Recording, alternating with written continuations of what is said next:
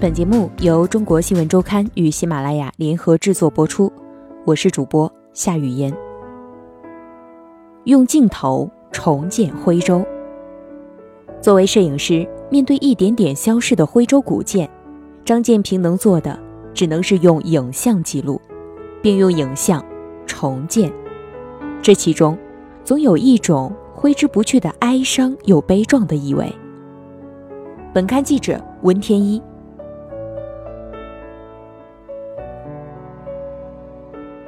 此刻，徽州正在经历着绵绵的梅雨季，空气变得湿润，带着外来人的眼光打量上去，你甚至会觉得眼前的风景很美。颓败的、荒凉的，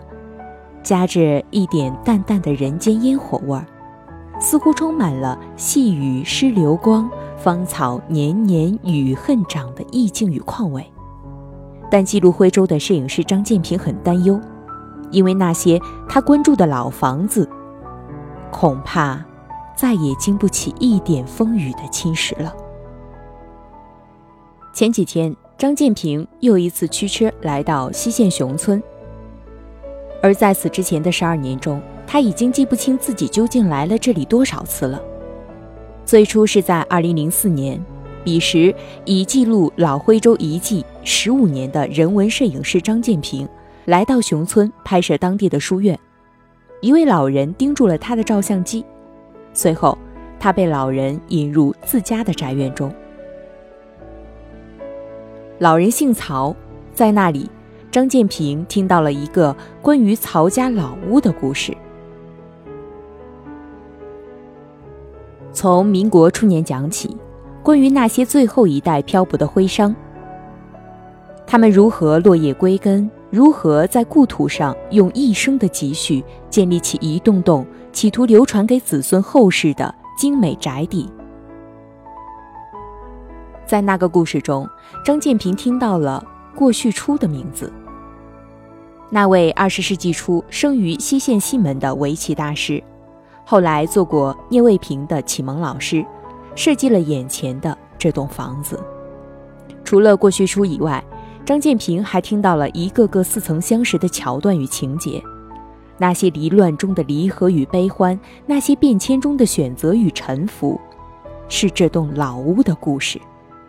事实上，也是那个时代绝大多数徽商的缩影。但即便没有那些历史的底色做背景，张建平也依然被眼前的这栋建筑所折服。老人请求张建平。把房子用相机记录下来，因为你们不来拍，再过三天就看不见了。孙子在上海打工，找了个女朋友要结婚，没有新房，于是只好卖了祖宅，才能到上海买新宅。张建平觉得心里很不是滋味，他不忍心眼前这座精美的阁楼被以两万元的价格收走。于是，张建平联系了时任黄山市文化局副局长的朋友，最终经过调查评估，将这座名为江南棋院的老宅以五万元的价格由政府出面收购。但紧邻江南棋院的三重楼似乎就没有那么幸运，与江南棋院带着点儿洋气的别墅式结构相比较，三重楼是一座典型的徽派民居。张建平发现它时，主楼几乎已经完全坍塌，一片青苔碧瓦堆积在院落。但仅仅凭借大门口精致的砖雕和冬瓜梁上精细的木雕，张建平也完全可以想象出这栋老屋当年的盛景。虽然经过奔走努力，但张建平最终并没有给三重楼寻觅到一处如江南奇院般的安居之所。他只能不时的来看望他，用手里的相机记录着他逐渐凋零、颓废的样子。今年的梅雨季中，张建平发现三重楼已经彻底坍塌，而那些精美的砖雕已经被敲下偷走，不知道将通过文物贩子的手中流向何方。而在被平移走的江南棋院所在地，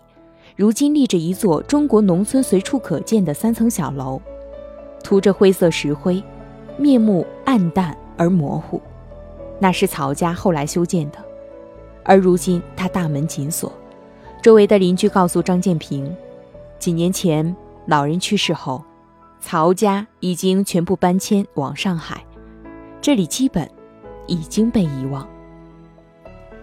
在徽州的雨中，张建平矗立了良久，他想起很多年前第一次来到这里时的样子。在初见江南祈院与三重楼到如今的十几年中，他已经见到了太多如他们一样命运相似的徽州老宅。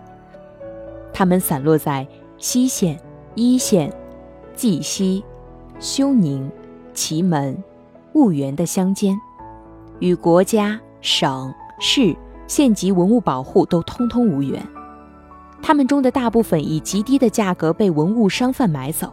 余下的部分在风雨中颓败、坍塌，而在彻底消失之前，他们已经在脚下的这片土地上存在了数百年。如今，江南祈院被摆放在黄山市的老博物馆中，它被改建成了一座戏台，游客匆匆从他的面前走过，没有人知道他身上发生过的那些故事。张建平在自己的博客上记录下了老人与老屋最后的身影，然后他又添上了一笔：“最后的老骨头走完，所有的故事都该完结了。”张建平是土生土长的徽州祁门人，他出生于上世纪的六十年代，而他成长的漫长岁月几乎就是目睹着自己的故乡。一点点消失的过程。儿时嬉戏的祠堂，在运动到来时被贴上醒目的红色标语，一点点丧失了巍峨的棱角，然后又在呼啸而来的经济浪潮中，如浮水一般迅速融合消解，没有留下一点痕迹。年轻时，他也企图脱离土地，因为文笔好，从乡下被选拔进县里的教委担任文职。上世纪八十年代末，不到三十岁的张建平从公务员的岗位离职，当起了自由摄影师。回忆最初的目的，不过是凭借兴趣，那些光线、构图与影调都让张建平觉得着迷，而他拍摄的那些用艺术的视角雕琢过的徽州照片，也获得了不少的奖项。但改变总是在不经意间到来。他在偶然之中发现，自己前几天还在拍摄过的一方古塔或者一栋老宅，几天之后再次路过那里，就已经成了一片瓦砾土堆。他突然意识到，某种自己并不够了解的力量，在以一种摧枯拉朽的方式摧毁着眼前的这一切，而那些已经经历了几百年风雨的老建筑，面对着这股牺牲力量。似乎毫无招架之势，只能一败涂地。新世纪来临时，张建平开始了自己的寻找老徽州之旅。他开着一辆破旧的桑塔纳，穿梭在徽州的山水与村落之间。有时候妻子陪伴着他，有时候他自己独自上路。十几年前的旅游业远远没有如今发达。张建平主要依靠的是他搜索查阅到的地方县志与一些关于古徽州的学术研究书籍，按照书中所大致提及的位置再启程寻找，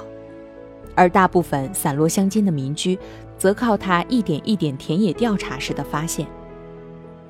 张建平曾经在婺源甲路发现了一栋有着精美木雕的清代民居，